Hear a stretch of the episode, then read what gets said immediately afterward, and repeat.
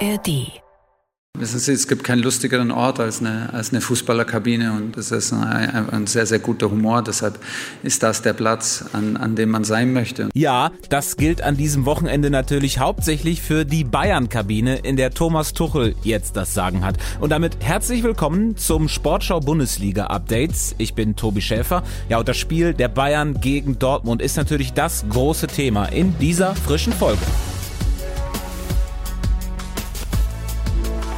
Julian Nagelsmann hätte nach der Leverkusen-Niederlage nicht in den Skiurlaub fahren dürfen. Dann hätte man sich zusammensetzen können und wer weiß, was dann passiert wäre. Das hat Uli Hoeneß heute im Kicker gesagt. Und ja, das Wann und Wie der Trennung ist das Thema, das in München den Bayern-Sieg gegen Dortmund mittlerweile schon wieder abgelöst hat. Wir reden gleich aber nochmal ausführlich über das Spiel am Samstag. Vorher schnell der Blick auf die Sonntagspartien in der Bundesliga. Köln und Gladbach trennten sich 0 zu 0. Gladbachs äh, Christoph Kramer fasste danach zusammen. Ich denke, wir können mit dem Ergebnis besser leben als Köln. Ja, Köln war stärker, Gladbach hätte aber einen Elfmeter kriegen können. Ja, und so traurig war Kölns Trainer Steffen Baumgart nun auch nicht. Denn trotzdem haben wir einen Punkt mehr als gestern. So kann man es äh, natürlich auch sehen. Ein anderes großes Thema neben dem rheinischen Derby war der Aprilscherz von Kölns Kapitän Jonas Hector. Er hatte am 1. April im Netz eine Vertragsverlängerung präsentiert. Für viele ein etwas heikler Zeitpunkt, weil im FC ja eine Transfersperre droht. Für Baumgart aber kein Problem. Problem. Warum? Ist der 1. April. Also nochmal, und wenn der 1. FC Köln Jonas Hector als Verlängerung bekannt gibt, dann sind da andere Fotos drin. Und die, die sich darauf stürzen, ab und zu mal das Gehirn einschalten, ja, dann machen wir das nicht mit Badelatschen oder in der Kabine und einfach mal so, sondern dann gibt es einen richtigen Auftritt. Und das sollten alle im Kopf haben. Und der 1. April ist der 1. April. Und das hat nichts mit der Situation zu tun. Das ist das Gleiche wie Köln-Karneval. Der ist auch in jeder Situation, auch zu jeder sportlichen Situation, wie wir sie haben. Also sollen alle damit mit dem 1. April umgehen. Und glauben Sie mir, solange ich als Trainer damit richtig umgehe, können draußen alle ganz reicht. Ja, reicht dann jetzt auch zum Thema Köln. Ja, und die zweite Sonntagspartie Bremen gegen Hoffenheim, die hat unser Reporter Heiko Neugebauer gesehen.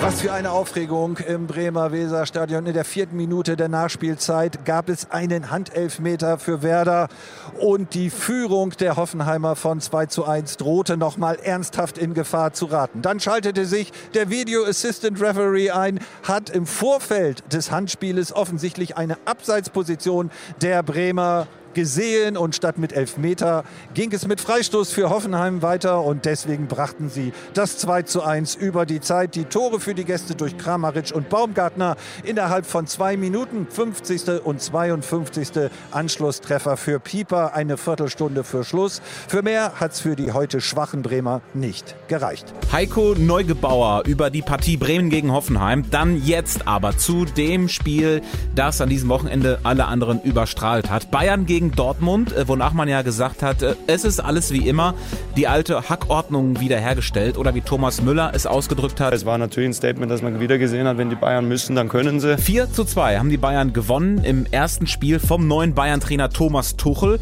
Ja, und warum sollte es ihm anders gehen als jedem anderen von uns am ersten Tag im neuen Büro? Heute war ich sehr nervös, weiß auch nicht wieso. Ich wusste noch gar nicht genau, wo, wo, wo meine Co-Trainer in der Kabine sind und wo ich die finde und die Abläufe. So, deshalb war ich irgendwie ging es dann Schlag auf Schlag und plötzlich stand ich in der Arena und, äh, und war Trainer für, für den FC Bayern. Ja, und das Fazit war, er darf gerne wiederkommen, aber wie groß war denn eigentlich sein Anteil an dem Sieg? Das ist ja die große Frage. Sportschau-Reporter Marcel Seufert. Was hat Tuchel bei den Bayern verändert? Er hat direkt bei seiner Vorstellung schon gesagt, weniger ist mehr und genau so hat er es dann auch umgesetzt. Also hat die Mannschaft nicht groß umgekrempelt, nicht alles über den Haufen geworfen, hat hinten auf eine 4 Viererkette gesetzt. Das hat gut funktioniert. Er hat viele Einzelgespräche geführt in seinen wenigen Tagen an der Selbener Straße, gerade mit den Spielern, bei denen es nicht so gut lief, zuletzt unter Julian Nagelsmann, Leroy Sané zum Beispiel. Und zack, in dieser Partie gegen Dortmund, Leroy Sané, wie aufgedreht, ist echt aufgeblüht, hat eine fantastische Leistung gezeigt. Wie auch Thomas Müller, auch der war nicht ganz unumstritten unter Julian Nagelsmann, hat auch sehr stark gespielt, gekrönt seine Leistung mit zwei Toren. Also die wenigen Maßnahmen, die Tuchel ergreifen konnte in der kurzen Zeit, die haben gefruchtet. Ja, wobei der zweifache Torschütze Thomas Müller nach dem Spiel gesagt hat, der Trainer war jetzt nicht total entscheidend. Egal wer jetzt äh, da Trainer gewesen wäre, die Situation heute auch vielleicht öfter an diese Grenze ranzugehen, ähm, gerade in den Zweikämpfen. Und das haben wir heute schon gut gemacht. Also fleißig war mal über 90 Minuten. Das hätte man sowieso machen müssen.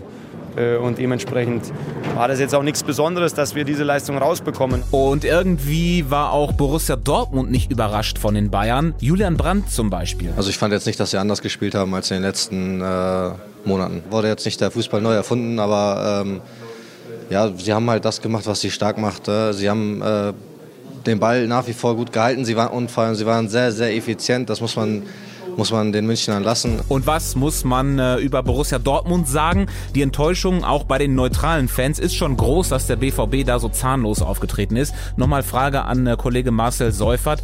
Was war mit den Dortmundern los? Ja, die zentrale Frage aus meiner Sicht ist, warum hat dieses frühe Gegentor Dortmund so dermaßen aus der Bahn geworfen? Der BVB war gut gestartet, war für mich in den ersten zehn Minuten sogar die bessere Mannschaft. Dann dieses Eigentor von Gregor Kobel, dieser schlimme Torwartfehler und danach wie abgerissen alles beim BVB. Das Selbstvertrauen wie weggewischt. Dortmund war dann immer einen Schritt zu spät. Geholfen hat es sicherlich auch nicht, dass Emre Can, der einzige echte Sechser beim BVB, sehr früh eine gelbe Karte gesehen hat. In Folge können die Dortmunder noch froh sein, dass die Bayern nur vier Tore geschossen haben. Die Münchner hatten noch zahlreiche weitere Gelegenheiten. Also Dortmund war mit diesem 2 zu 4 am Ende noch ziemlich gut bedient. Ja, und es hatte nichts mit der Mentalität des BVB zu tun. Das hat zumindest Sportdirektor Sebastian Kehl danach direkt gesagt. Ich glaube, diese Diskussion fangen wir heute nach diesem Spiel nicht an. Die ist nicht angebracht. Ähm, die Mannschaft hat in den letzten Wochen wirklich sehr, sehr gute Leistungen gezeigt, sich rausgekämpft, wir haben uns weiterentwickelt.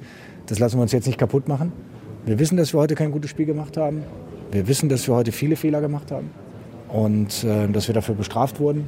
Aber wir sind Borussia Dortmund, wir sind Borussen, wir stehen wieder auf und das Ding ist noch nicht erledigt. Und so klang es auch bei der tragischen Figur vom Samstag bei BVB-Torwart Gregor Kobel. Wir sind zwei Punkte hinten, es sind noch äh, einige Spiele zu spielen, äh, es ist noch nichts verloren. Äh, wir sind Profis, das gehört zu unserem Job dazu, solche Niederlagen zu verkraften und einfach ja, als Team noch ein bisschen enger zusammenzurücken, weiterzumachen und dann vielleicht sogar gestärkt aus so einer, so einer Erfahrung wieder rauszukommen. Der FC Bayern sollte sich also noch nicht zu sicher fühlen, dass jetzt alles den gewohnten Gang nimmt. Das hat auch Thomas Tuchel nochmal betont. Gegen Dortmund gewonnen, aber aber. Trotzdem gibt es Luft nach oben. Ist niemand zu euphorisch. Es Gibt äh, schon noch was zu tun und das Leben beim FC Bayern ist so, dass es am Dienstag weitergeht und äh, danach am Samstag. Ja, und am Dienstag, das, äh, das könnt ihr live im ersten gucken. Da spielen die Bayern nämlich im DFB-Pokal gegen Freiburg und wir zeigen euch das. Der BVB muss im Viertelfinale dann am Mittwoch bei RB Leipzig ran. Danach geht's für die Bayern in der Liga dann wieder gegen Freiburg, dann aber auswärts und der BVB empfängt am nächsten Spieltag Union Berlin.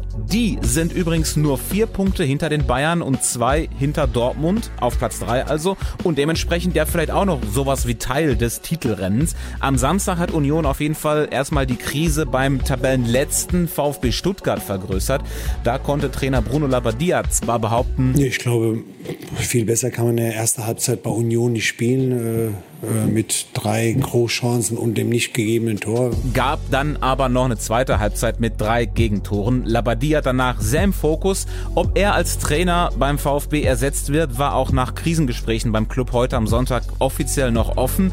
Fakt ist, im Abstiegskampf ist noch nichts entschieden. Am nächsten Spieltag kommt es äh, zu den direkten Duellen Bochum gegen Stuttgart und Hoffenheim gegen Schalke. Ja, und was gab's noch? Jetzt an diesem 26. Spieltag Mainz und Leverkusen zeigen sich weiter stark interessiert an den Europapokalplätzen. Mainz durch den Sieg in Leipzig und Leverkusen durch den Sieg auf Schalke. Der rückte aber sehr in den Hintergrund, weil während des Spiels auf der Tribüne ein Fan verstorben war.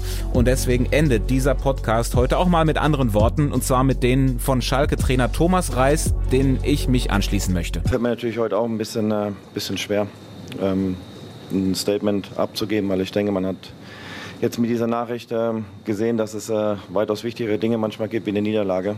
Und ähm, deswegen auch von mir ähm, mein Beileid an die, an die Familie.